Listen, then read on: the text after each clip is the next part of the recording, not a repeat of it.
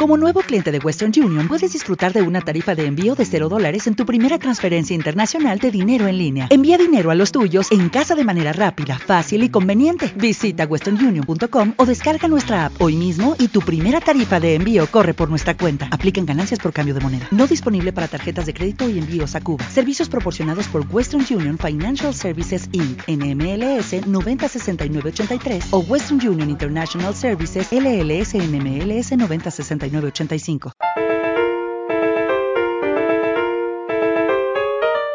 Bienvenidos a los restos del mundo con Hurtas y Mori Mori en Y finalmente llegamos a la ruta 43. Nos enteramos que hay problemas en el lago de la furia, así que vamos hacia allá. Efectivamente, y realmente no es porque tengamos elección, sino porque eh, hay un viejito que nos está tratando de vender un dulce y no nos deja pasar aunque le compremos su dulce. Ese dulce es muy útil y de hecho hasta la fecha lo sigo usando, el Rage Candy Bar, no sé cómo la tradujeron en español, pero es de, de los ítems más útiles de Pokémon Gold y Silver, si mal recuerdo.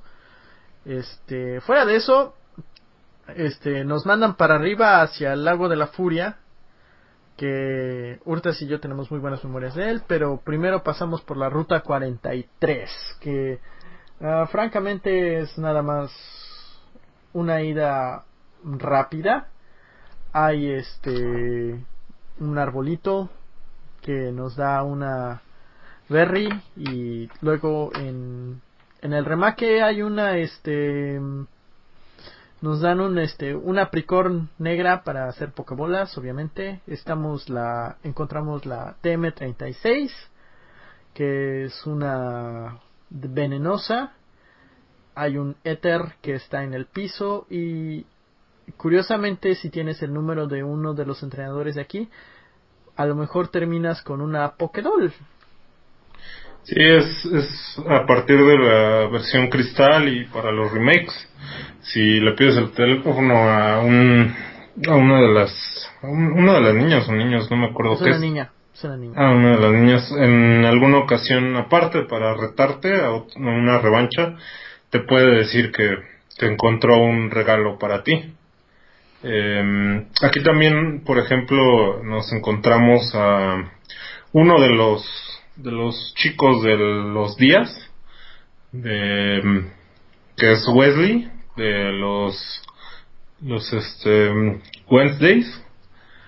Él obviamente también nos da el, la TM, que, que es la que decía el buen Morimori.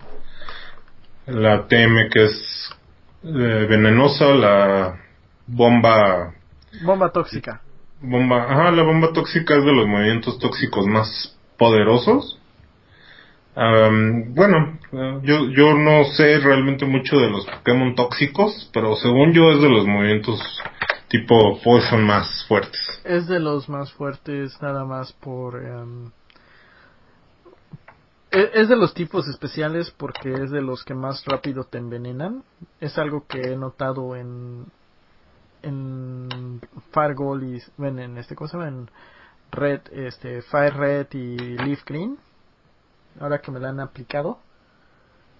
Este, pero fuera de eso nada nada circunstancial.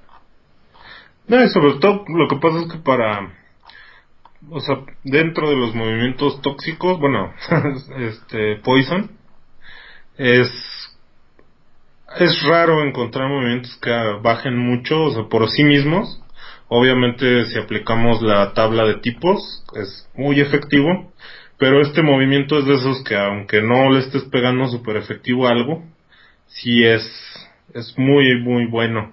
O sea, hace un daño, creo que tiene de poder, no me acuerdo si 80 o 90, algo así. Como 90, creo. Sí, o sea, está ya prácticamente nada del 100, que es bueno, dentro de los buenos movimientos el 100 es lo mejor, porque ya los movimientos que son de poder arriba de 100, usualmente la accuracy, o... ¿Cómo, cómo le llamamos a la accuracy en español? La puntería. La puntería empieza a ser menor al 100%. Entonces ahí es como el riesgo de pegar más duro, pero también con un 20%, un 30%, hasta un 40% de probabilidades de fallar. Es muy doloroso cuando me, quieres meter un golpe nada más como para no, no irte en cero y falla tu Pokémon el golpe. Bueno, yo, yo soy de esa estrategia, ¿no? De, de mejor ir a la, al golpe seguro a, a arriesgar. Sí, hay, hay mucho de eso. Yo, yo, yo ocupo más bien eso. Yo prefiero un 100% de accuracy con un poquito menos de poder, pero sobre todo porque también cuando te hacen algún movimiento de, de cambio de estado, o sea, bueno, que ya sea que te lanzan lo que te baja a ti el accuracy o que el Pokémon al que estás atacando utiliza el double team o el minimizar, alguno de esos que cambia su, su evasión, ya se vuelve un problema el que conectes los golpes. yo, yo por eso voy más al seguro. es este, es una de las cosas que pocos, que muchos aprenden después de un tiempo, que es muy importante la accuracy, este, más cuando estás en situaciones en las que prefieres tener este, estabilidad yo siento que eso, sobre todo los que jugamos Pokémon Stadium, ¿no? Fue donde aprendimos que, que es importante. Aprendimos, Stadium cambió la manera, este, como, como Urtas y yo lo hemos llamado varias veces, es el hard mode de Pokémon. En general, sí, es porque está mucho más balanceado y está más enfocado a las batallas porque obviamente es lo único que hace. Sí, sí, por eso te digo que yo, yo siento que todos los que jugamos Stadium, ahí fue donde caímos en cuenta de que los ataques super fuertes no son siempre la mejor opción. Porque, eh, eh, más que nada porque en la aventura pocas veces tienes ese riesgo de eh, fallé un golpe y ya me, me terminó avasallando un enemigo. Entonces como que no lo percibes tanto en la aventura como precisamente cuando ya estás en el player versus player o en el stadium. Sí. Aquí, mi estimado Morimori, nos encontramos a, un Pokémon que yo cuando salió, bueno, cuando lo vi, me llamó mucho la atención. Yo, yo quería entrenar uno. me refiero a Girafrig, que es la, la jirafita con la cola, con la cola malvada yo, yo tengo mucho ese recuerdo de este Pokémon que cuando apareció en, mi catálogo en japonés todavía, yo dije, ah, ese Pokémon se ve como que, como que está, está muy, muy carismático, a mí me gustan las jirafas, y esa, esa cuestión en la que se supone que una parte es, bueno, la mitad del Pokémon es una jirafa medio como dinosauriesca. voy a, voy a utilizar el término dinosauriesca. Yo le vi más cara de Oni en su momento. ¿A poco? Bueno, es, e, es, como se me hacía como un círculo con sonrisa maligna y entonces me dice así que acaso era un tipo fantasma cuando lo vi, pero cuando me dijeron que era tipo psíquico creí que era así como una este como una de esas cosas que ve que el término paredolia viene en mi cabeza. No sé si seas familiar con él. No, no me suena. Uh, paredolia es lo que los humanos ven. ¿Ves que podemos formar patrones que no están? Sí. Ese es el término. Ya, ya, ya, ya. Y entonces se me hizo que era así como algo que nuestra mente haría sin este sin pensarlo cuando cuando vi que era un psíquico. También se me ocurrió eso. Pues sí, de, de hecho, no sé si, si lo ubicas la versión beta de este Pokémon, en la que la cabeza de atrás era, era tal cual una cabeza, o sea, no era como una cola, sino que era... Sí, sí entiendo. Se me hizo que ese modelo lo cambiaron nada más porque e, era algo, este, si te pones a pensarlo, las, las, este, las implicaciones son infortunadas. Sí, de hecho, el, obviamente sé que la Pokédex se puede dar el beneficio de ser obscura y de tocar temas medio escabrosos, pero en el diseño del Pokémon sí, sí se vio que les dio como que un poquito de, de cosa el presentar uno de estos tipo fenómenos de circo, ¿no? el clásico la cabra de dos cabezas o ese tipo de, de cosas medio raras. Eh, tengo entendido que incluso inicialmente el Pokémon estaba diseñado para ser psíquico siniestro, por lo mismo de la otra cabeza. Y lo que me llama la atención es que después decidieron darle el tipo normal psíquico. Es, es una combinación poco... Yo, yo le llamo, le quitas el, el... O sea, como que balanceas un poquito el calzar normal y ser psíquico, pues los Pokémon tipo peleador le puedan pegar. Este, yo sé que el, tipo psíquico no es que sea como tal resistente a los peleadores, pero como este, este Pokémon es tipo normal, pues los peleadores sí lo van a, lo van a dañar bastante. Entonces es, es como de esas, ¿cómo, ¿cómo le llamamos? Este, combinaciones de tipo que no son de lo más Em, adecuadas, voy a decir. Es, este, es probablemente un tema del competitivo que tengo que agregar eso al docket, nada más para, para ver si algún día lo exploramos. más que en el plano competitivo, al, digamos, el tema de darlo. No, sí, por eso. No, el, este, ¿cómo se llama? Es como, no quiero tomar, este, como las especies de, especies y sus, este, ¿cómo se llama? Ventajas y desventajas. Todavía, eh, a mí, eh, porque sí, ya entrar al tema competitivo plenamente estamos muy, estamos muy tontos realmente nosotros. Lo, podemos decir abiertamente. Para el competitivo somos, una vasca. No somos basura y que no nos interesa, este. Nuestros equipos están más diseñados en lo que nos gusta, no en lo que no en lo que compite. Sí, porque vamos, aparte también cuando hablamos de competitivo, yo hay veces que trato de hablar de, de funcionalidad, pero vamos en relación a que son Pokémon a los que les puedes sacar provecho, pero no tanto como para que los metas a un torneo. Exactamente. Y de hecho, mm, otra cosa de estar. Ah, yo lo platicaba con Morimori hace rato de que jugué hoy, hoy en la tarde la versión cristal y en la casita que se encuentra en esta ruta, unos rockets llegan y te sacan mil pokedólares. nada más por pasar. Y si, y si no eres cuidadoso te van a quitar otros mil dólares porque no puedes regresar a retarlos. Este, ahorita la teoría que le dijo Hurtado también fuera de línea cuando estábamos grabando era que en venganza destruimos toda su organización. Nos robaron y en venganza destruimos toda su organización y probablemente hasta los entregamos a la policía personalmente. Yo, yo le comentaba al buen Morimori que es, es una práctica muy común en los JRPG, sobre todo en los, japoneses, el cuando llegan y te roban algo. O sea, ya sea que te roban tu dinero, te roban un ítem o, todo tu inventario, un compañero. Es, es como recuperarlo.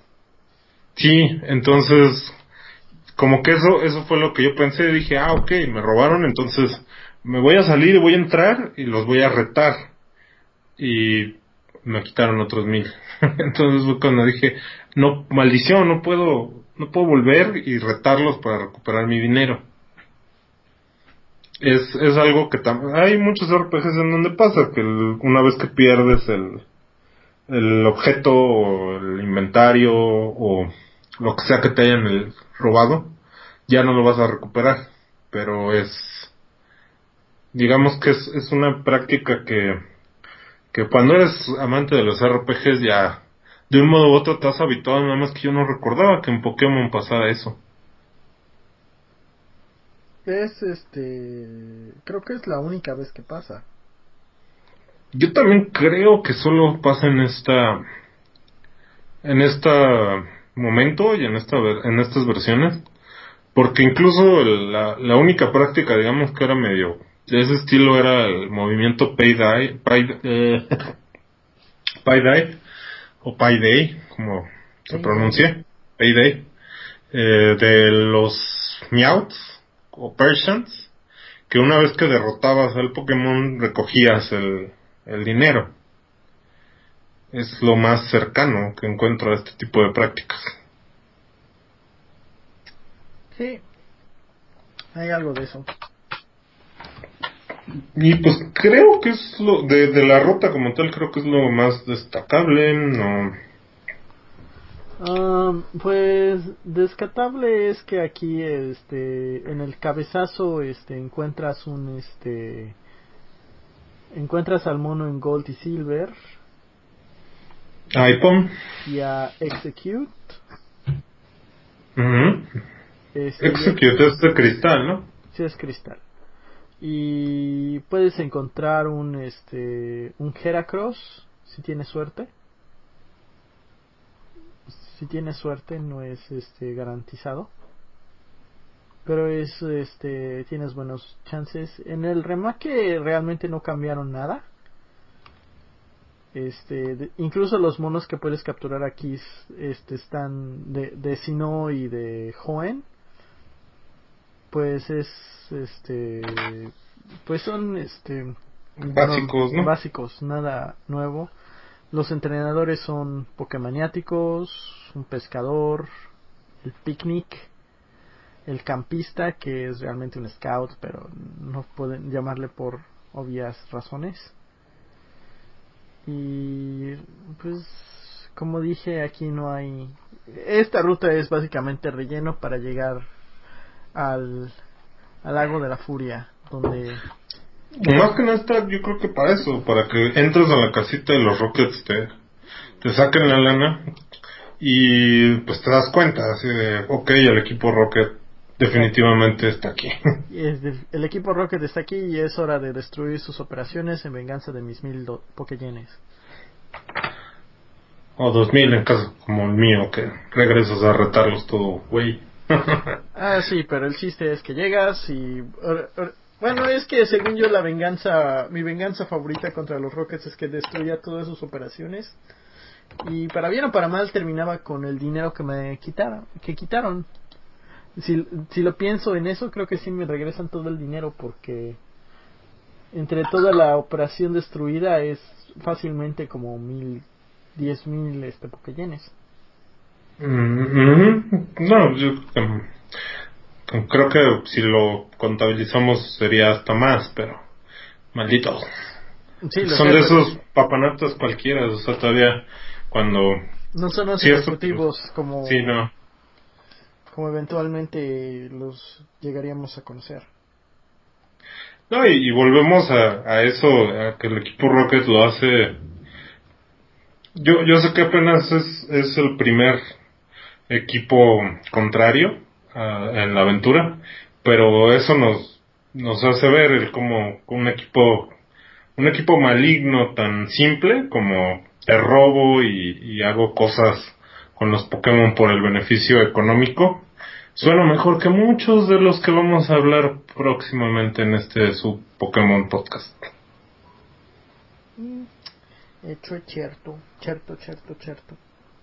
Y luego ya llegamos a, a una de nuestras partes favoritas, por lo menos de, de Morimori Mía, el lago de la furia. Este lago, obviamente el lago de la furia tiene su nombre por el ataque, yo diría que es el ataque insignia de el tipo dragón, la furia dragón. Es desde entonces creo que ese es el ataque más este es el ataque que más asocio con Gyarados porque nunca he tenido un tipo dragón este que no sea Gyarados y Gyarados no es un tipo dragón per se es un volador de agua Sobre todo mm, es eso, que es, es un ataque que aprende, aprende Gyarados en un nivel muy, muy asequible. Es un ataque que solamente hace daño fijo, 40 puntos de salud, pero que en el punto en el que lo prende Garados es, es muy, muy buen ataque, digamos. ahora sí que con la mayoría de Pokémon que te vas a enfrentar, este, de dos ataques máximo van a caer. Y aparte eso, el, que tiene asegurado el, el daño, un daño bajo, pero asegurado. Un daño bajo pero asegurado, sí. E, e, esa es una manera de definir lo que está este, ahí pasando, diría. De hecho, eh, como yo ahorita lo traigo muy fresco, uno de los de los personajes que está aquí te, te dice que se supone que el lago fue creado por por la furia de los Garados, por eso es por lo que le, digamos que se llama así. O sea, aquí nos, nos dicen que no es común que los Garados estén tan, tan alebrestados, porque eso es lo que nos dicen, que, los Garados están como, como muy salvajes, pero eh, el mismo lago se supone que fue formado por los Garados que están ahí. O sea, en este lago solamente habitan Magikarps y Garados. Ellos son como el depredador natural de este de este lugar. No no hay ningún otro pez. Ni criatura, de hecho. de hecho, creo que en el lago de la furia nada más hay este Magikarps y Garados, como dijiste. En el este cómo se llama en el pescando es igual de hecho en el super robot es cuando se me hace una aterradora proposición este pescar ahí porque Garados te sale en nivel 40 o un bueno un Magikarp en nivel 40 es para reírte pero un Garados en nivel 40 no mames. Pues sí. No y de hecho eh, hay, hay una hay, hay una cabañita en la que puedes ir y, enseñarle tu Magikarp que atrapas a un a un gurú a un gurú a un gurú de, de los Magikarps.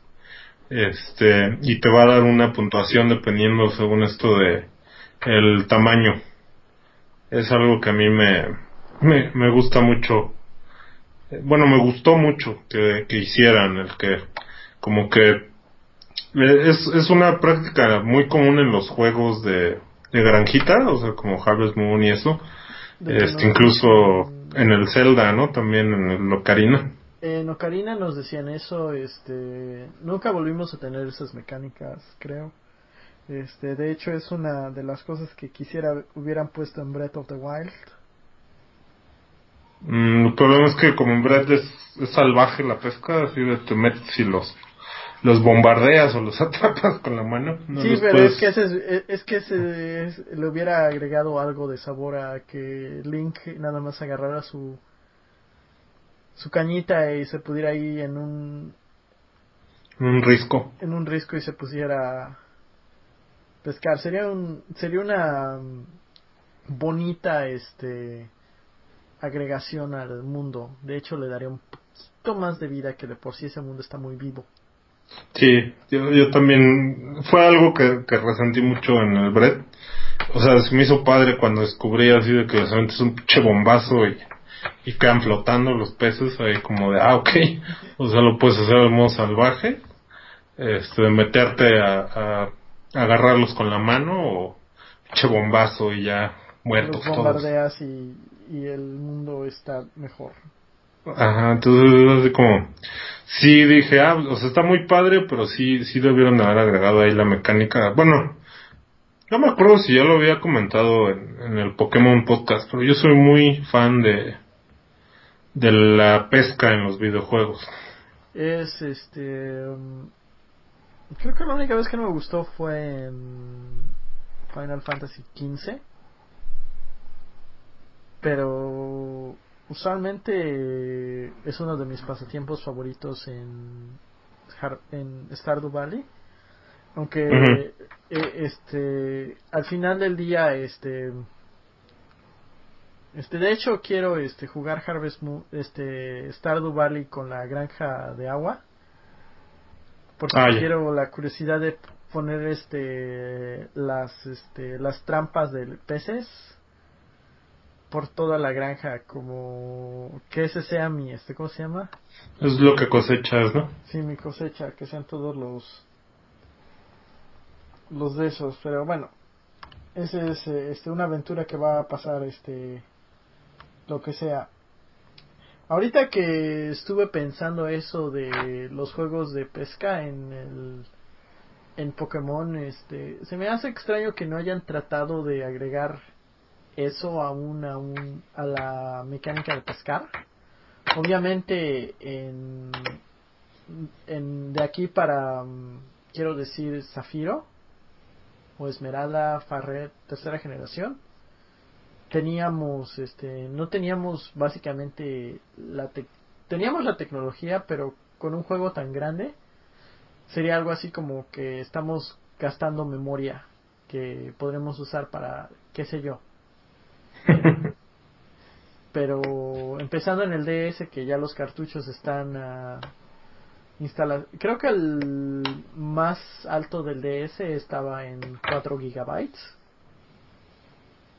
Entonces ahí sentí que ya teníamos la capacidad de agregar el el poder de la pesca más con el con la segunda pantalla que que hasta hasta hoy siento que muchos juegos no supieron usarla pero eh, este como dice la infame meme imprime dinero Pues sí. no, incluso ya ves que, bueno, yo ahí sí desconozco si es directamente Natsume, el desarrollador. Creo que no. Me imagino que los que desarrollan este, el de pesca, el juego de pesca de que, pro- que publica Natsume, el de King, King's Pound o King's Lake, algo así. Es, es- básicamente como un Harvest Moon pero enfocado en la pesca. No sé si alguna vez los has jugado. Salieron He en de- Game Boy sobre todo. He oído de ellos, pero pero es este, hay muchas cosas que no este sé de Natsume. La mayoría porque me han este decepcionado mucho recientemente con sus productos de Harvest Moon que no han llegado a lo que eran los de Cubo. Lo que pasa es que ya no es el desarrollador que los hacía. O sea, Natsume se quedó con la con el nombre, pero los Harvest Moon, los, los que desarrollan Harvest Moon se convirtieron en Season Story.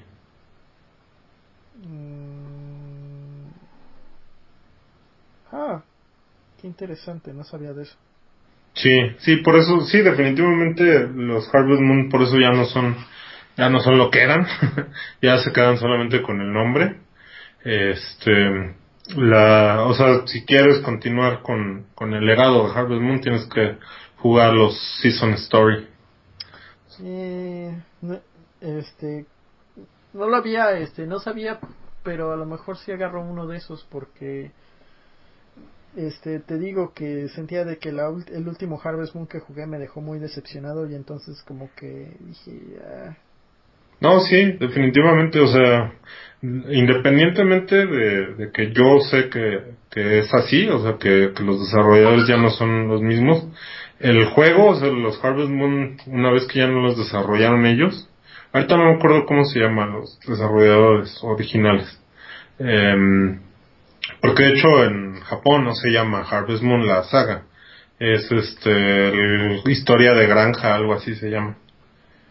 Entonces, aquí en América, Natsume es quien traía los Harvest Moon, quien hacía la localización, quien les puso el nombre de Harvest Moon, pero como se, ahora sí que se separaron, los desarrolladores se dedicaron a hacer la, el juego de historia de granja, pero que aquí en América se llama Season Story. Y los de Natsume, pues como Harvest Moon es una franquicia que aunque es súper de nicho, sí genera muy buenas ventas. O sea, digamos que lo que cuesta el producir el, juego a lo que entra de ganancia por el nombre de Harvest Moon es bastante sustancioso. O sea, no, no a ventas nivel media masiva, pero en su nicho vende muy bien por el puro nombre de Harvest Moon. Lo que pasa, bueno, aquí para quien no lo sepa, yo soy muy fan de la saga Harvest Moon.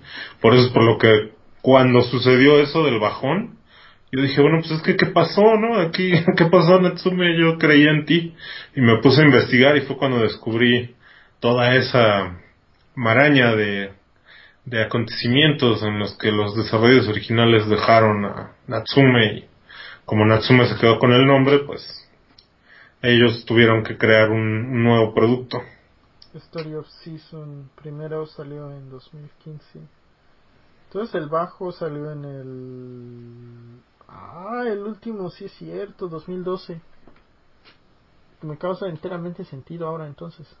Sí, por eso te digo, como yo soy muy muy fan, cuando compré el Harvest Moon, el bueno, el penúltimo que salió incluso ya en 3.10, ya dije, ¿qué onda aquí? ¿Qué pasó?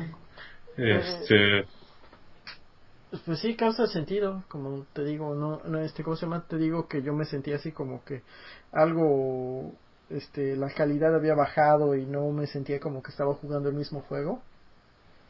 Y ahora viste por qué. Y ahora entiendo por qué. Eh, lo mejor voy a, a lo mejor regreso a encontrar, este, un Story of Season con eso, bueno, no este probablemente en dos meses que bueno en un mes que entra porque para los que no sepan estoy grabando en medio de estado de emergencia en Canadá. Para los que hayan oído el proyecto de Mori Mori de Vaga sabrán que estoy pensando acerca de eso. Pues sí. No y de hecho ya en poco tiempo va a salir una Story of Seasons en Twitch Ah, creo que en Japón incluso ya está publicado. Creo. A ver. Ah, Nintendo Switch. Japón, octubre 17 del 2019. Y es un remake del de Ah, ok. Ok, el remake entonces. Bueno, van a aperturar el mercado y después van a sacar el, el nuevo. Es un remake de Harvest Moon, este, los amigos de la de la Mineral Town. Ese ni me acuerdo de dónde era. Es el de Advance. El que se conectaba justamente con el de Cubo que mencionabas, el de Wonderful Life. sí, ese, ese, es uno de mis favoritos, Harvest Moon. sí. Así que no hay pedo, pueden hacer lo que quieran, este, desarrolladores, este, ya descubriré qué tal les va. No, y son buenos, eh, los, los Story of Season para quien ha seguido este tipo de juegos como Stardew Valley, este, Story of Season, bueno, si no conocían Story of Season, chequenlo, es, es el Harvest Moon, eh, hace poquito, bueno, no es cierto, no tiene poquito, pero eh, salió un, juego de este estilo que se llama Graveyard, no sé qué. Ah, ese, lo he visto jugando este dos, tres veces.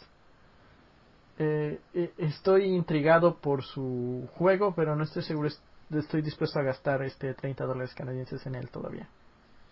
Sí, es, o sea, es del estilo, por eso digo, es, es como para, si te gusta esa onda y eres muy, muy fan, dale, si no, eh, yo, yo sí lo recomiendo como con mesura, porque es, es un juego muy crítico, crítico. Es, es como chistoso que haya usado esa palabra, pero sí es, es que eh, es, es macabro, lo que he visto es macabro y sí, sí lo es y parte de mí está bien, lo, lo entiende. Este es, es diferente audiencia. Hay este todos los géneros tienen sus extrañezas. Este, los simuladores de granjas asumo tienen sus Grape Simulator o como sea que se llame. sí, está, está muy divertido. Por eso digo, en críptico me, me refiero porque no te explican mucho del juego en general, puedo decir que eso era el principio de el espíritu del Harvest Moon original. Pero, bueno, tienes toda la razón. El problema es que hasta cierto punto el Harvest Moon original aplicas un poquito la lógica, vamos a, llamarle por decirlo, el sentido común, más que la lógica, el sentido común. Eh, por muy ignorantes o ignaros que seamos, más o menos entendemos lo que hace una granja. El problema es que cuando te dicen vas a ser un sepultero, pues sí te pones a, bueno, yo, yo me acuerdo que por eso cuando lo vi yo dije, ah, ok, es como un Harvest Moon de sepultero. Y cuando lo jugué me quedé así como de, ok, no tengo idea de qué tengo que hacer. Nunca me había puesto a pensar que tendría que hacer un, un sepultero para, para llevar a un, un cementerio. Fue algo como en ese aspecto muy, muy, muy curioso el que me quedé pensando. Dije, ok, o sea, llevar una granja pues sí, no, sí lo veo, pero llevar un cementerio sí es como algo todavía más más nicho. Es, es un nicho de, en un nicho. Entonces sí fue, fue una experiencia por ese lado me gustó, porque dije, ok, o sea, obviamente no estamos hablando de la vida real, o sea, eh, hay un punto en el que ya puedes hasta oficiar tipo misas, como misas obscuras, y es así como bien raro que dices, ok, este tipo está empezando a hacer como un, tipo secta en su cementerio. Digo, no es la primera y última vez que va a pasar eso. No, pero sí es como, porque el juego es así como curioso y dices, mmm, o sea, sí lo veo, pero es como raro, como, ¿cómo se les ocurrió esto? De verdad se pusieron a pensar, a ver, ¿qué haría un sepultero para llevar su, su cementerio al siguiente nivel? Mm, es este como he visto ahorita mm, hay muchos juegos que me causan mucho extrañeza de que me quedo pensando qué estaba pensando el el diseñador en su entonces este ahorita mm, no sé si eres familiar con el juego este ahorita se me fue el nombre este. Party Hard. Mm. Es el que es como tipo Mario Party de. No. ¿De Dragon Quest? No, eh, es, es un macabro ese. Es un puzzle en el que eres tú el asesino en serie. Um. y tu objetivo es hacer masacres. Es como tipo Mad Hunt. Ah, no, porque nada más tienes un cuchillo y tienes que... E, es un puzzle porque tienes que ingeniarte cómo matar a todos sin que te noten o que te llamen a la policía o cómo matar a la policía, este, cosas así. Sí. E, es muy, este... Es obviamente muy macabro porque obviamente eres el villano, este y la historia es muy este quiero decir Gainax antes de que se convirtieran en Trigger. Gainax para los que no sepan fueron los creadores de Evangelion. Y muchas otras cosas que están de mentes. Ahora que ahorita que quedé eso del ciento es que ese juego me quedé pensando que era de los top downs de que te acuerdas de que había este en su momento este varios juegos de que nada más ves desde arriba lo que está pasando y tienes que hacer tus acciones heroicas y pues valías madres, o sea, eres el héroe y entonces tenías que o matar a todos o hacer cosas así. Además hicieron una versión complicada en el sentido de que lo hicieron un puzzle y pues con objetivos y e, es infame porque es muy difícil y peor tantito si se te ocurre jugarlo en línea porque el soporte deja que los que te están viendo este agreguen un nivel de dificultad. Oh, ya. Este alguna vez creo que hablé con el desarrollador de él eh, cuando fui a PAX. Era era un hombre muy este amable. De hecho se me hizo muy chistoso que una persona tan amable haya creado algo tan macabro. Pues es como lo, bueno, digo, hasta por el tipo, es como Hotline Miami, ¿no? E- Es básicamente como Hotline Miami, pero mucho más táctico. Ujú. Y aparte tiene más load times. Porque Hotline Miami lo que lo hacía que, que es entretenido es que mueres pero regresas inmediatamente a la acción. O sea, ni, ni esperas. O sea, Sí, es, es un muy buen gameplay, una muy buena implementación de, de lo que se llama game, o sea, de juego, el que todo el tiempo estás jugando. No es este, no tienes que esperar, no te, no te dice que hiciste mal, nada más te dice, ok, fallaste, no hay problema, otro intento. Ujú, Sí, sí, sí, sí, sí, entiendo que el otro es más puzzle, pero no lo he visto, pero con lo que me cuentas me doy, me doy una idea. Es ah, realmente, no lo recomiendo a menos de que tengas paciencia. De hecho, ese Pues- era el chiste de la de, que- de lo que estaba pasando en PAX, que era este, ¿cómo se llama? Que el chiste era, si derrotas el nivel, te damos una camiseta. Estuve ahí por una hora viendo este, bueno, eh, en, en mi total estuve una hora en esa a ver este gente tratando y creo que el más cercano se quedó en 10 personas antes de que lo agarrara la policía. ¿Y cuánto era para ganar la camiseta? Es, eh, ganar el nivel es dejar el nivel en ceros. Pero como cuántas personas supone que serían. Yo creo que 10 personas en un periodo de 3 días. No, no, no, pero o sea, cuánto, o sea, por decir, viste que el máximo eran 10 personas que... No, o sea Que- el juego, este, de, de todas las veces nunca había nadie ganar.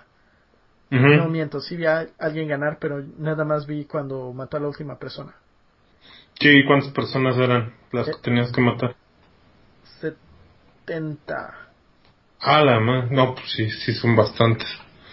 Sí, la media era que mataban a 10. Ujú, Sí está complejo.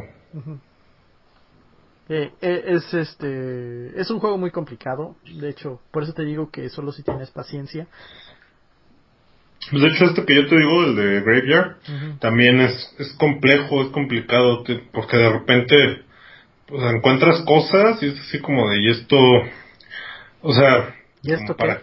Ajá, yo como yo que dije eso qué. de Stardew Valley varias veces si no te acuerdas Pero fíjate que yo con, o sea, sí, Stardew Valley lo que tiene es que el, el abanico es muy amplio, está, está padre, pero es lo que te digo, aparte como ya estamos acostumbrados a Harvest Moon, em, juegos por el estilo, como que más o menos te puedes dar una idea.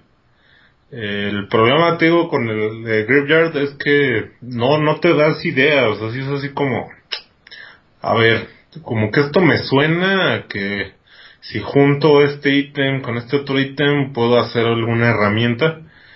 Y eh, a veces sí, a veces de plano no, nada que ver. Entonces, por eso me, me llamó mucho la atención eso, el que te digo, como que en los casos de las granjitas, de este juego que te menciono de la pesca, como que hay muchas cosas que por, por simple añadidura dices, ah, pues esto lo voy a aplicar aquí. Pero en el de Graveyard sí fue así como que es, es una actividad tan rara, el de cómo vas a llevar un cementerio, es así como, no entiendo. Y luego aparte que se supone que tienes que desenterrar cuerpos para hacer experimentos, es, es- eso es como muy obvio, ¿no? Muy tipo lo que pasa con, con el Doctor Frankenstein. Es, es como el cliché, ¿no? De, del que desentierra cuerpos para, para hacer estudios e investigaciones. Pero es lo que te digo, de repente como que cuando empiezas con que haces, oficializas misas y todo, es así como, ok, no sé, a mí se me hizo muy divertido, pero sí no lo puedo recomendar abiertamente a, a cualquier jugador porque yo entiendo que muchos de plano van a decir, no, no, no entiendo qué tengo que hacer aquí, lo van a votar y hasta se les va a hacer un desperdicio de, como tú lo decías, ¿no? O sea, comprarlo full price y que todavía está en, ¿cómo se llama? Este, en desarrollo, o sea, todavía no podemos hablar que ya es un juego hecho y derecho al 100%. Bueno, pero muchos juegos podemos decir eso, que, que aún así tienen una seguido, una monumental, este, segui, no sé cómo decirle, fanatismo, seguido, Seguidores. Sí, que tienen una multi- una multitud de seguidores. Este, de mi cabeza creo que había uno muy famoso recientemente. Ah, PUBG. PUBG estuvo por años en...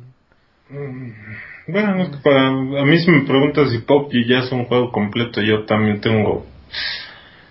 Lo no, sé. no podría asegurarlo. Que, que yo, lo yo dije eso, yo digo eso también, pero en su momento, en su cúspide de popularidad, porque seamos honestos, Fortnite llegó y se comió todo su pie. Sí, sí, sí. sí. Este era un juego incompleto. De hecho, no había ni la mitad de las funcionalidades que la gente quería. Era todos está este era un todos contra todos, sencillo, nada más las armas y la gente era era lo único que necesitabas. Este, como dije, este Fortnite vino a comerse el pie de ellos, pero eh, Pues sí, sí, son, son cuestiones. O sea, yo, yo más que nada en, ese muy específico, ese es mi comentario, digamos, abiertamente. Lo puedo recomendar solamente si eres muy, muy fan de ese tipo de juegos como Harvest Moon. Y de entrada eso, el que entiendas que no va a ser tan intuitivo como lo son Harvest Moon y de otro tipo de juegos de granjita. Eh, no, o sea, aquí sí de plano, una de dos o vas a hacer mucho prueba y error, o te vas a tener que leer algo de guía para saber qué hacer en ciertos momentos.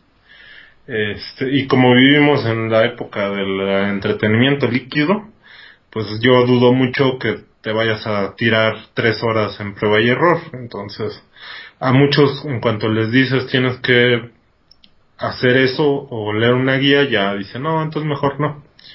Entonces, por eso es mi comentario, o sea, yo, yo esa es la recomendación hago. Si eres muy fan de ese tipo de juegos y estás dispuesto, una de dos, o a ver guía o a tirarte horas a prueba y error, sí dale una oportunidad, si no, mejor busca, busca otra cosa. Juega Story of Season. El verdadero Harvest Moon. este, sí. Bueno, Y luego, ya para terminar con Pokémon, mi estimado, bueno, para terminar con esto, ¿tú te acuerdas qué pasó contigo cuando viste que aquí había un Garados y no solamente un Garados, un Garados rojo? Este, sí, sí recuerdo. Este, recuerdo muy bien ese momento porque fue cuando dije, ¡ah, chinga, es de color rojo! E- esas fueron mis palabras exactas. Yo, yo de hecho, no, cuando jugué la versión oro, no sabía que, que existía esto de los, los shiny. Este, de hecho, yo creí que era nada más así un Pokémon especial y ya no que había Shinies. Exacto. De hecho, tú fuiste el que me informaste de la existencia de los Shinies. Ah, ok. Yo, yo realmente cuando jugué la primera vez, e- eso fue lo que pensé, que era un Pokémon especial, o sea, que solamente era él, el, único. Curiosamente, en ese tiempo, la- ahora sí que lo que era el Internet y los foros, se empezaron a llenar de gente que decía y aseguraba que aquí también aparecía el Onix de Cristal en este juego, en, en Pokémon Gold y Silver. El Onix de Cristal que salió en el anime. El que hasta la fecha sigue sin existir en los juegos. Ajá. Y es una, este, ¿cómo se llama? De hecho, es algo que se me hizo que es una oportunidad fallida de Alola, considerando que ahí está el Bullpix de hielo y el Sandlash de hielo. Sí, yo, yo opino que, que sobre todo han desperdiciado esas, esas oportunidades de cosas que ya crearon. En el anime yo sé que es diferente el anime a los juegos, pero el, el, el foro que yo frecuentaba, había mucha gente que te aseguraba que ya había hasta capturado al, al mentado Onix de cristal. Que la entrada a la cueva estaba en una de las partes del monte plateado. Cuando terminabas el juego y habías vencido todo, de todo, ¿no? Entonces, eran esos momentos en donde Curiosamente, e- e- eso de que cuando acababas el juego había este Pokémones escondidos, este no no empezaría empezó con Mewtwo y después de eso siguió este realmente eh, como este tuvo Yoto no creo tuvo lo mismo. Sin embargo creo que juegos subsecuentes trataron de hacer eso, de que tenían sus Pokémones especiales para término de juego, ya sea el... En, en su momento que era el... Ya se me olvidó el nombre de mi dragón de... de Esmeralda. Y... Ah. Y los, este... Los, los Gigas. Los Reyes. Los Regis y básicamente todos los Pokémon empezaron a tener sus Pokémon este finales entre comillas. No, o sea, sí, pero yo lo que me refiero es que como, como pareció un, un que era diferente a, a todos los otros Gyarados, había incluso, yo, yo me acuerdo que muchos, como, yo, yo ahora sí que era todavía joven y visitaba foros donde la mayoría eran jóvenes que no, no tenían ni, ni idea de, de Lo lo que estaban se- haciendo. No, deja tú de lo que estaban haciendo, de, de lo que se conoce hoy como data mining. Había quienes decían que este Gyarados hacía más daño si le ponías ataques de fuego, porque era rojo. Este, o sea, se, se generan muchas leyendas urbanas en ese tiempo en el que existía el internet, pero estaba lleno de, de teorías locas en- y que no había modo o era muy difícil acceder a, información fidedigna y, y correcta sobre todo este donde los foros abundaban. Hoy en día las redes sociales es lo que lo que hay pero en ese tiempo los foros eran eran lugares oscuros en donde entrabas a enterarte de cosas fakes que dabas por hecho que eran ciertas Sí, Yo me acuerdo mucho de eso, de, que si le ponías ataques de fuego eran más, eran más efectivos que porque era rojo. había muchas este el problema en ese entonces el data mining no existía y no teníamos fuentes este quiero decir este fuentes verificadas ¿Qué, le ¿Qué te parece esa expresión? Sí, no, sí, o, o sea, yo sé que sí había quien tenía la, Oh, la eh, capacidad del data mining, pero eran casos muy, pero por eso no teníamos fuentes este seguras y de hecho no estaba muy este muy este cómo decirlo es que la información fidedigna tardaba más en propagarse que la información escandalosa, el, ese tipo de cosas. ¿De qué crees en este juego? Así como está el Gyarados rojo, está el Onix de cristal y así. no Ah, sí pero es que ese es el chiste o sea no quiero decir que era como que las fuentes es- eran más este seguras es como que como el data mining era mucho más este escaso y con difícil acceso este muchas cosas se podían mantener en secreto como antes de No, y, y, que aparte, te digo, el, o sea, sonaba más rimbombante y más interesante cuando leías eso de la existencia de cosas súper extrañas, a cuando alguien llegaba y te decía así de, no, o sea, simplemente es un Pokémon con otro color. ¿Por qué tiene ese color? Porque el juego está programado para que cuando tiene los IVs de tal cantidad en velocidad y en defensa especial, cambia a otro color. Es así como, o sea, suena Sí, o sea, más. sí entiendo, o sea, suena más este exótico, lo entiendo. Pero, o sea, este, en esos entonces, cuando no teníamos fuentes, este, cosas así, este, actualmente nos tomaban por sorpresa porque, este, aún recuerdo cuando el Naboo Fighter llegó a Rogue Squadron. Oh, sí. Eso Oh, nunca llegó se va a repetir. Eso nunca se va a repetir. Sí, no, fue algo... Ah, yo, yo también tengo esa, ese recuerdo muy muy vivaz el que, o sea, Rogue Squadron, bueno, vamos a, a hacer ese paréntesis para explicarle a los escuchas que a lo mejor y ni- no tenían ni idea tampoco. El juego de Rogue Squadron de Nintendo 64 o de PC sale, se publica y digamos que pasó aproximadamente cuatro años o no menos de cuatro años fueron Este, Tres años, ¿no? Déjame ver, porque quiero ver el Rogue Squadron en 64. Ok, Wikipedia. Salió en el 3 de diciembre de 1998 y diciembre 7 de 1998 en el 64. Star Wars Episodio 1 fue en 1999. O sea, fue un año antes de que...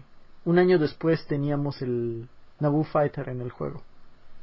No pero o sea el, el juego ya lo tenía No, o sea, El- pero o sea, nadie sabía que el Naboo Fighter estaba en el juego hasta que salió el- después del episodio 1 después de episodio 1, como un mes después de episodio 1. Ajá. Y, y es algo que yo, yo lo recuerdo muy bien porque, o sea, en, en ese tiempo ni pensar en, en lo que hoy conocemos como DLC o actualización. O sea, eso no... estaba no- ahí. Nada más no sabíamos que estaba ahí. Ajá, sí, o sea, y fue, fue algo súper increíble porque cuando te decían así de, en este juego aparece una de las naves que salió en la película después, era así como de, ¿qué? ¿Cómo es posible eso? O sea, sonaba como, como súper extraño porque el juego había salido antes que la película en donde aparecía esa nave. Entonces yo, yo recuerdo muy bien que yo pensé justamente que eso era así como la, la imagen de la Trifuerza en Ocarina of Time, o sea, todas esas, esas imágenes fake, yo dije, ah, es de esas cosas. Hasta que lo vi realmente en, en Club Nintendo, que es una, bueno, era una publicación oficial, fue cuando dije, oh por Dios, o entonces sí es cierto que, que lo puedes sacar.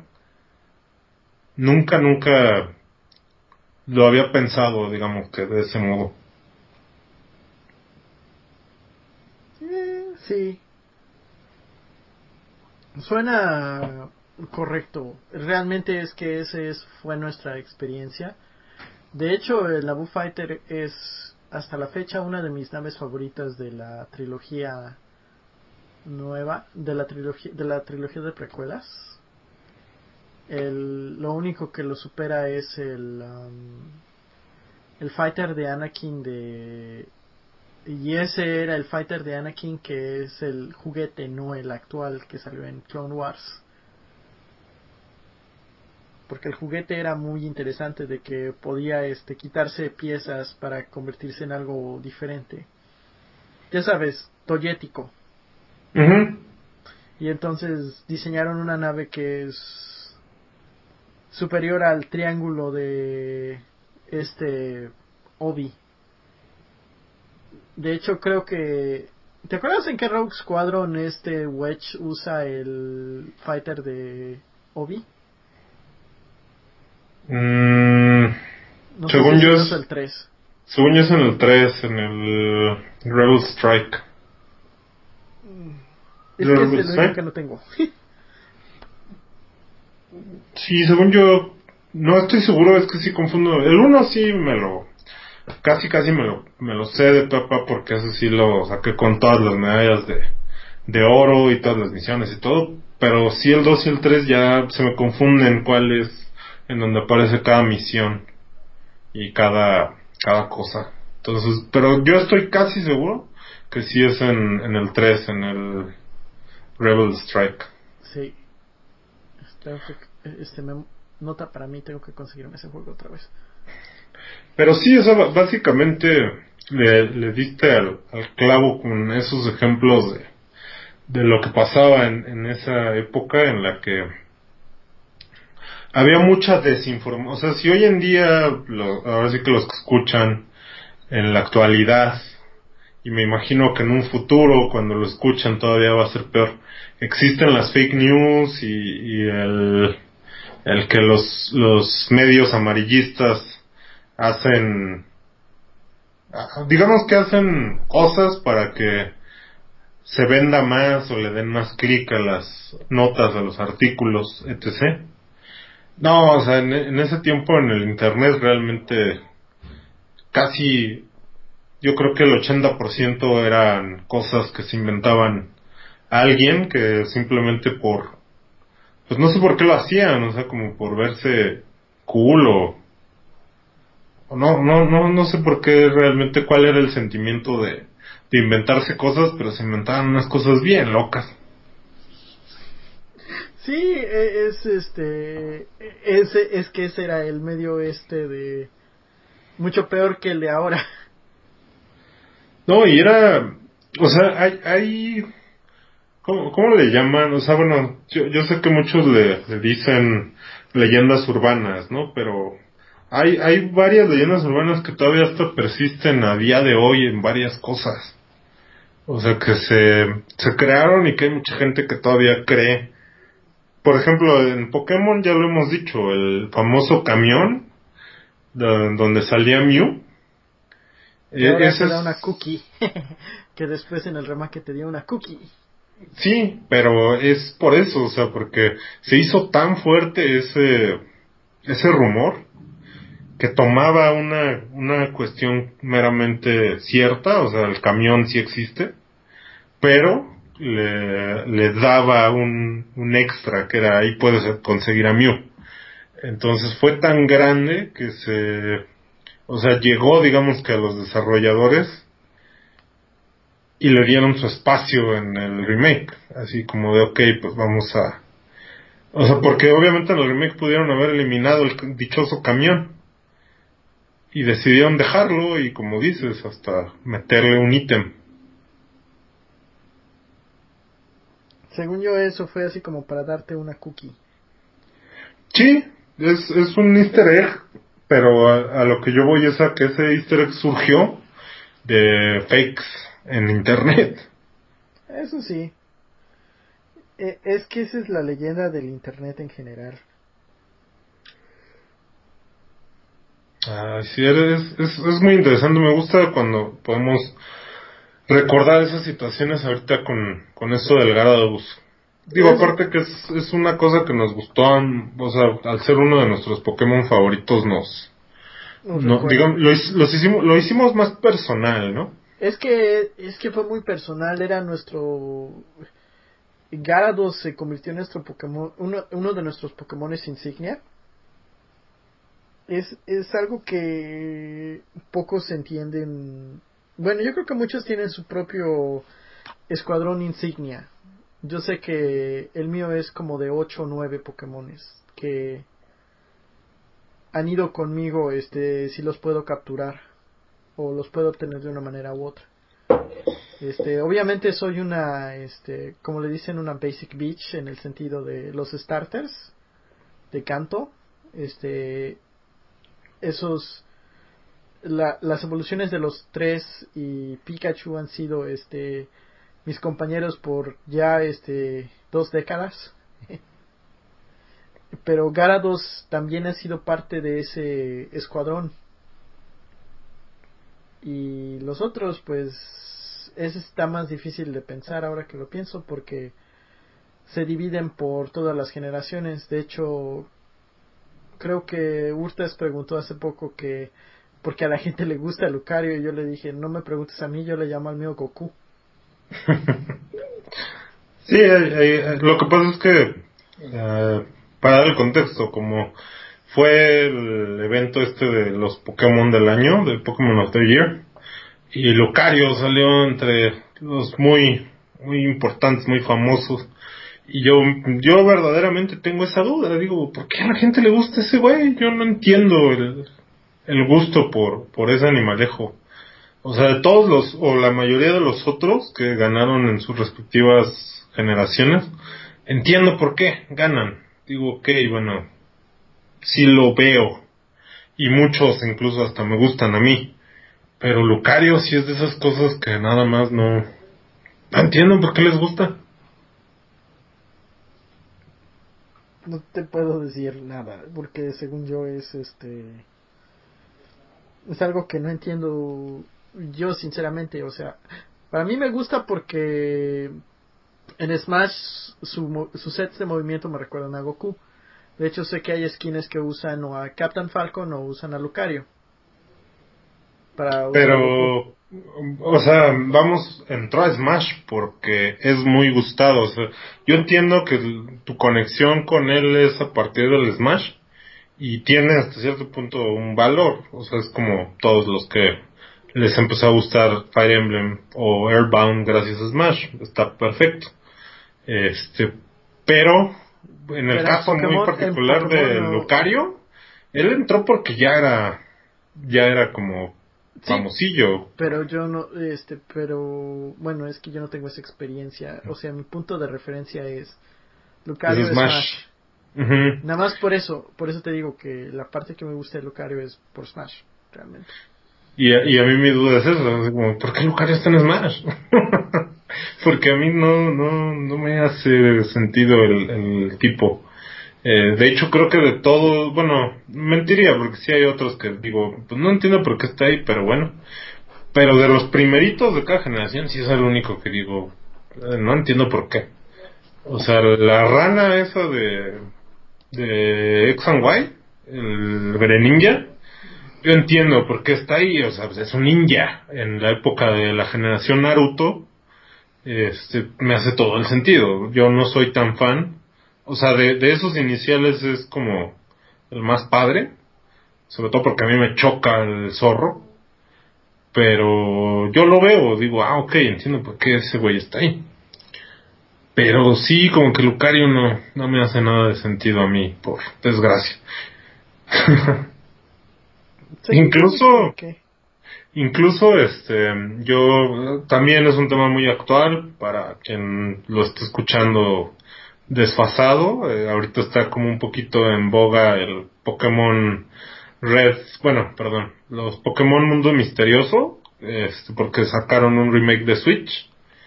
Yo fui muy fan del Pokémon Mundo Misterioso de Game Boy Advance. ¿Ya salió?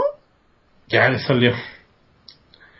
Eh, tengo que ir a, este, si encuentro una tienda abierta mañana, tengo que ir por él. No, y de hecho, em, en el juego de Advance, en el original, el grado más alto el equipo de rescate que podías tener era el nivel Lucario. Yo así como, ¿por qué? No entiendo por qué el nivel más alto es Lucario. Este, pero así era, o sea, en, en ese juego que yo era tan, tan fan, a mí me, me purgó, así fue de, yo no quiero ser Lucario, o sea, llegas a nivel oro, llegas después a nivel diamante, y, después llegas a nivel Lucario, y yo como, ¿por qué soy Lucario? Lucario es, o sea, para mí, en lo personal, es como, Lucario es horrible, ¿qué de la verga? Es nivel Lucario. Este, pero es algo muy personal, como que yo dije, no, no, no me hace sentido técnicamente muchas cosas no nos causan sentido e, este te acuerdas no me acuerdo bien si era eso de que cuando salió Terry Bogart para Smash este que le estaban llamando el entrenador este Pokémon Terry Bogart. Sí sí sí yo sé que hubo muchos muchos memes de eso de este incluso de los famosos youtubers o ¿cómo se llaman? Este, no, no, de los Twitchers, que según son muy gamers, hasta hubo quien dijo, no, no, no, ese güey quién es, nadie lo conoce. Y obviamente uno sí se queda así como de, ¿qué? O sea, Terry Bogard es, es, es menor a Ryu y a Ken, obviamente, pero pues, es, es, prominente en el mundo de los juegos de pelea. Eh, el mame de es el entrenador Pokémon mamado es divertido, pero nada más, o sea, es como de, ah, qué chistoso, es divertido porque sí se parece, pero, pues no sé, o sea, como que si esperas que alguien que medianamente ha, ha jugado videojuegos y conozca, por lo menos, si no el nombre de Terry Bogart, pues lo ubica de, de vista, pues. Este, pues mira, es que Terry es icónico, pero para mí, este, eh, pensando en CNK, este, no pienso en, en Terry, pienso en Río y este Yori. Mm, lo que pasa es que eres mexicano. Al mexicano le encanta Yori. Es, es como de esos personajes que, que pegó muchísimo en el público mexicano. No, también aquí. Ah, sí. Yo, yo sé de, de, aquí que en México, en México le encanta Yori. Es que, bueno, es que no sé si sea algo norteamericano, pero la prominencia de King of Fighters es eso. No, y yo lo veo, nada, que pues sí, como Terry Bogard viene desde Fatal Fury. No, sí, sí entiendo, o sea, el verdadero personaje delegado es Terry. Pero...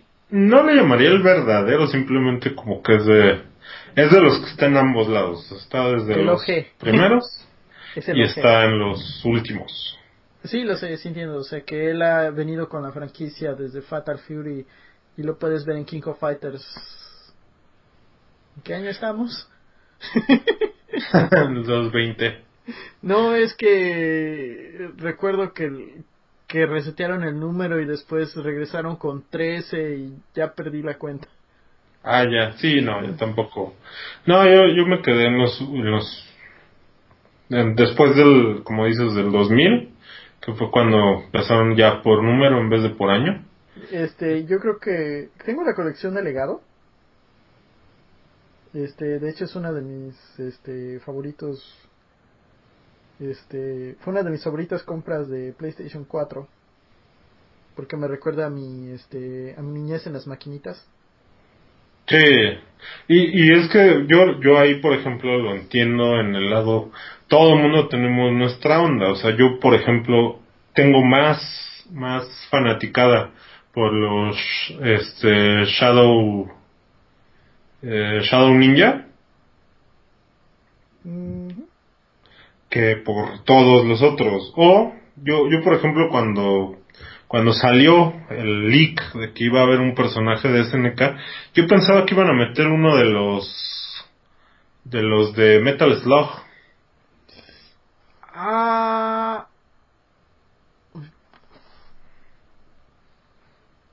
¿No, ¿No se aparecieron en trofeos los de Metal Slug? Sí, sí, sí, hay trofeos. Incluso en el trailer, cuando está la carta, ahora sí que dando, dando vueltas por todos los mundos de SNK, sale en, en los de Metal Slug. Y yo ahí fue donde dije, ah, genial, va, a ser uno de los de Metal Slug. Ya después cuando salió Terry, sí, como que yo dije, ah, bueno, ok. O sea, yo lo vi por el lado de, ok, está bien. Este, pero a mí me hubiera gustado más por el, sobre todo también por el estilo. O sea, los personajes de, Metal Slug quedan súper bien en, en Smash. Porque son como más caricaturizados, por decirlo de algún modo. Y sus ataques también, o sea, no sé si ahí fue que les dio como cosa, el que pues sí tienen de repente ataques medio violentos. Pero son como muy animosos los, los ataques en Metal Slug. Sí, eh, es correcto eso. De hecho, CNK es uno de esos estudios que tiene una rica historia. Sí. Pero la mayoría nada más recuerda este King of Fighters y Fatal Fury. Sí, no, sí, yo lo entiendo. O sea, el, que uno es más clavado y le gusta Samurai Showdown o el mismo Ikari Warriors y todo eso, pues eso sí es muy clavado. Y para eso está el museo de Smash en donde aparece todo eso que nos gusta. Yo sé, nada más digo que eh, en general Seneca tiene una historia muy, este, muy rica, que es, eh, pero que nadie se acuerda de nada de ellos a menos de que sea o Fatal Fury o King of Fighters. Yo siento que Metal Slug sí está dentro de esa posible triada de franquicias de SNK. O sea, como que es de esos juegos que sí a lo mejor y no, muchos no es no, tan lo conocen. recordado, no es tan recordado como los periodos, pero es el tercer lugar. De hecho, es raro que la gente recuerde Ikari Warriors o Psycho Soldier. Ujú. No, incluso el que a mí me, me encanta, te digo, el, el de Samurai Showdown. Este, a mí me fascinan esos juegos. Es, Pero- Samurai Showdown no, no era este fue eclipsado en por King of Fighters pero estaba cuando King of Fighters apareció Samurai Showdown estaba siendo considerado como uno de los mejores juegos de pelea en su entonces si mal lo recuerdo A mí, a mí siempre me encantaron, eran mis favoritos. Me gustaba mucho la onda de que muchos peleadores traían su, su mascota. Eso me, me latía un buen. Este, como que eso fue lo que hizo clic conmigo cuando era niño. El que, ah, mira, este güey trae una águila, este trae su lobo. Era así como, ah, qué chingón está que traen a su, su mascota ahí con ellos. Pero es algo muy personal, pues. sí pero realmente eso es lo que era que estamos en un este Es que mira, y volvemos, ¿no? Al punto. ¿Cómo? Por, por eso a lo mejor y yo soy tan fan de Pokémon. O sea, estamos hablando que Samurai Showdown salió muchísimo antes y a mí lo que me llamó la atención era que traían a su bestia ahí con ellos, bueno, su mascota o su compañero, como lo quieran llamar, que era un animal. Ah, sí. Ahorita me acordé de, de eso, de que el movimiento de la jefe final, entre comillas, de King of Fighters de Game Boy era de Samurai Showdown y traía su águila. Ah, Sí, sí, sí, es, es, es curioso ahorita, nunca lo había pensado hasta ahorita, el cómo desde ahí viene esa, esa debilidad por el traer a la mascota, la bestia ahí contigo y usarla o, o que te acompañe en la pelea.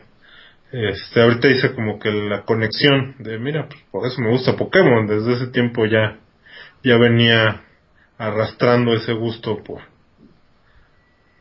por la temática de las criaturas que te acompañan. sí, hay este. Pero son temáticas que nos han acompañado. De hecho, creo que hay varios pedazos de. Ah, hubo momentos en Stardew Valley que dije que si no me podía quedar con alguno de los monstruos de la cueva. no, de hecho, uno de los Harvest Moon que a mí más me gustan es justamente el de en el 10, el de Sunshine Island, porque ahí puedes tener changos, osos, mascota, de los que te encuentras en las otras islas. Vuelvo o sea, eso sí ya es post Pokémon, pero es, es una práctica que, que me gusta, te digo, mantener como que ese, ese contacto, ese trato con, con criaturas. Sí. Sí, es eso. Es este. Realmente. Bueno, es que puedes notar mucho de eso de en Pokémon. De que nuestro gusto por los juegos de granja y por los juegos de con mascotas y bichos o similares a que estamos con nuestros este mons en general. O sea, mi gusto por la franquicia de Digimon y Pokémon la mi gusto por el este no este la parte que me gustaba más de de Kingdom Hearts este 3D era que podía criar a mi propio este Pokémon nada más había como 15 pero al caso Fíjate, ahorita, ahorita también estoy haciendo memoria y creo que también es por eso por lo que me hice tan fan de, de Saint Seiya. Porque los, los object, o, bueno, las armaduras cuando están en, en reposo. Son mons.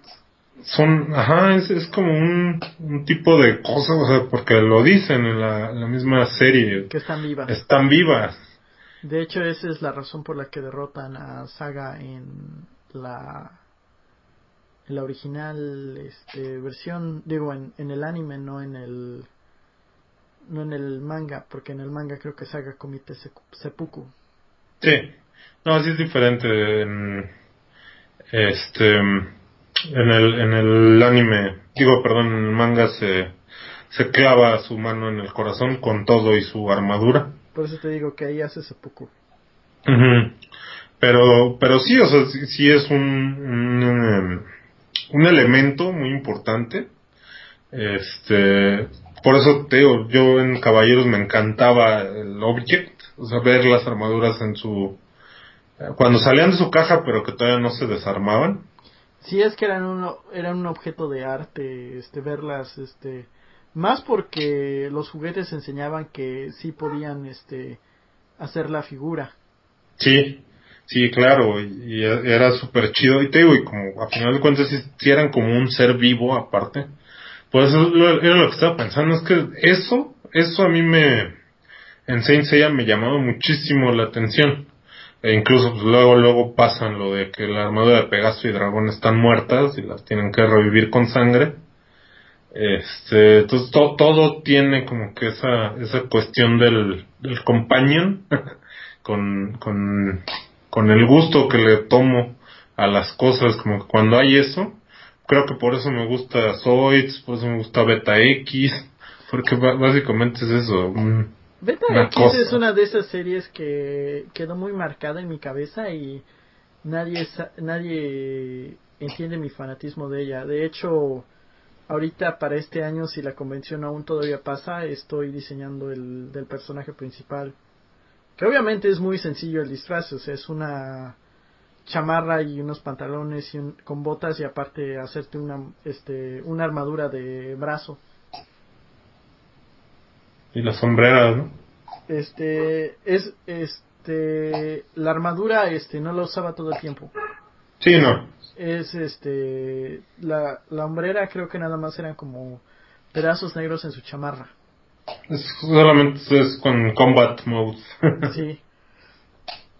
De hecho por eso te digo, no, este, Beta X es una de esas series que me dejó muy marcado y no sé por qué. Es que te digo, volvemos a, lo que te comentaba, es muy Pokémon. Los beta este, tienen vida propia. Incluso ellos hasta piensan. Y hablan. y hablan, o sea, pero al final de cuentas siguen siendo tipo bestias. Sí, eso sí somos muy fans de los domadores, o sea, fuera del contexto de Pokémon, de los domadores de dragón. Este, nos gustan mucho porque tienen dragones, o sea, es, es algo que ahorita como que gracias a este tema lo, lo estoy autodescubriendo, el como si hay muchas cosas que creo que lo que nos llama es el, el hecho de tener un, un ser que te acompaña en la aventura. Sí, es... Hay algo de eso. Los, los traumas de la niña. Tenemos traumas, en serio, pero te digo que ahí es una de esas aventuras extrañas nuestras. Y pues yo creo que ya, ahora sí que para cerrar el podcast y el tema, una vez que lo atrapamos o, o derrotamos al Garado Rojo, nos encontramos con un personaje viejo conocido efectivamente nos encontramos con el campeón Pokémon, uno de los una de las cosas que sinceramente no me esperaba, no sé si tú te lo esperabas. No, para nada. Este, y encontramos a Lance, el campeón de la liga Pokémon. Mi segundo más grande dolor de cabeza. No, y, de hecho, eh, obviamente yo sé que son juegos simples y sencillos, pero aquí cuando lo ves, tú lo, tú si jugaste eh, Pokémon Red y Blue o Yellow, sí. lo ubicas perfectamente su sprite. Sí, su sprite es igualito. No, y aparte se presenta contigo y te dice, yo soy Lance, soy un entrenador Pokémon como tú. O sea, es así como, no te está diciendo, ah, yo soy el campeón o, o el ex, ex campeón un miembro de la Elite 4. O sea, se presenta como, como un, un cualquiera. Muy superhéroe, ¿no? Es, es lo que hace el, güey hasta usa su capa. Pero muy, muy al estilo superhéroe él es, eh, ¿cómo, se dice? Humilde.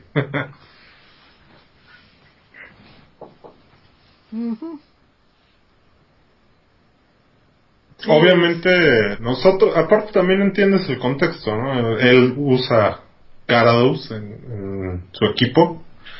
Es normal que esté aquí porque hay Garados volviéndose locos.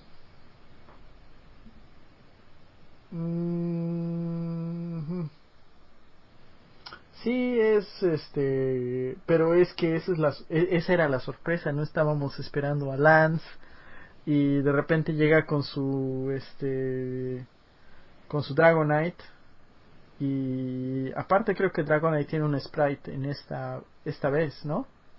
Bueno, en, en las remakes sí, en la en los no, originales creo que traía el sprite de ¿te acuerdas del del mono ese? de, de, que antes nada más teníamos como cinco sprites para representar a los tipos Pokémon.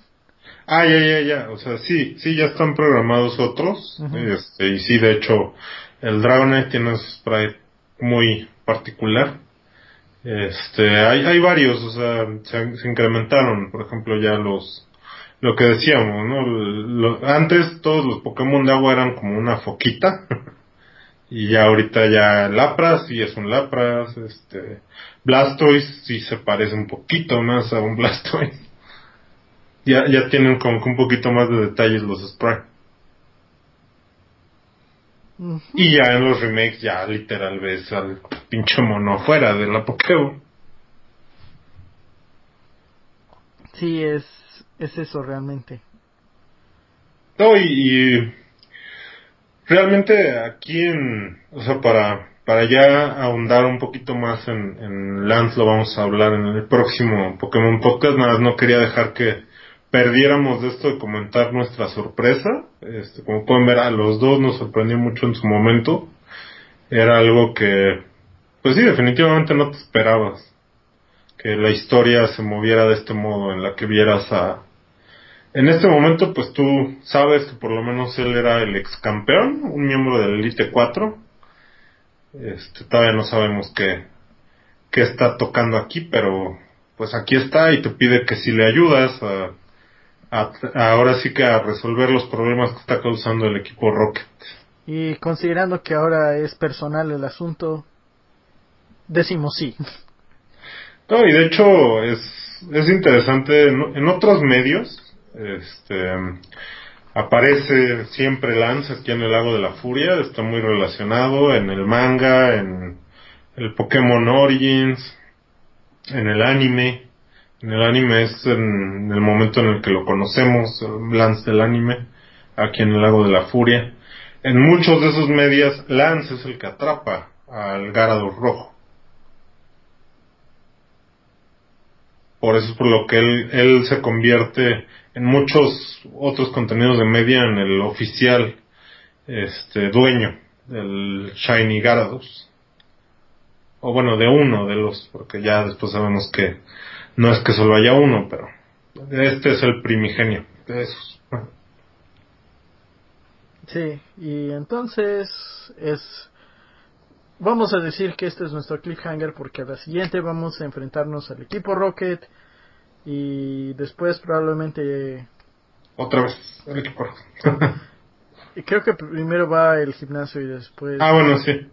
y después nos dirigimos a una ruta que nos va a dejar hablando de otras cosas y ya veremos qué será pero por mientras buenos días ah no primero tenemos que decir dónde nos encuentren a Hurtas lo pueden encontrar en Twitter en en arroba Hurtas86 y a mí me pueden encontrar en básicamente en cualquier lado bajo Adwink Alpha. Este creo que esto es todo por hoy, a menos de que tengas algo más para agarrar. No, sí me parece bien que lo dejemos este, en, el, en el plot twist de la historia de los juegos simples de Pokémon. en fin, este, como siempre, eh, ha sido un placer. Y buenos días, buenas noches, a la, buenas tardes a la hora que nos estén escuchando. Bye. Bye. What if you could have a career where the opportunities are as vast as our nation, where it's not about mission statements, but a shared mission? At U.S. Customs and Border Protection, we go beyond to protect more than borders from ship to shore, air to ground, cities to local communities. CBP agents and officers are keeping people safe. Join U.S. Customs and Border Protection and go beyond for something far greater than yourself. Learn more at cbp.gov/careers.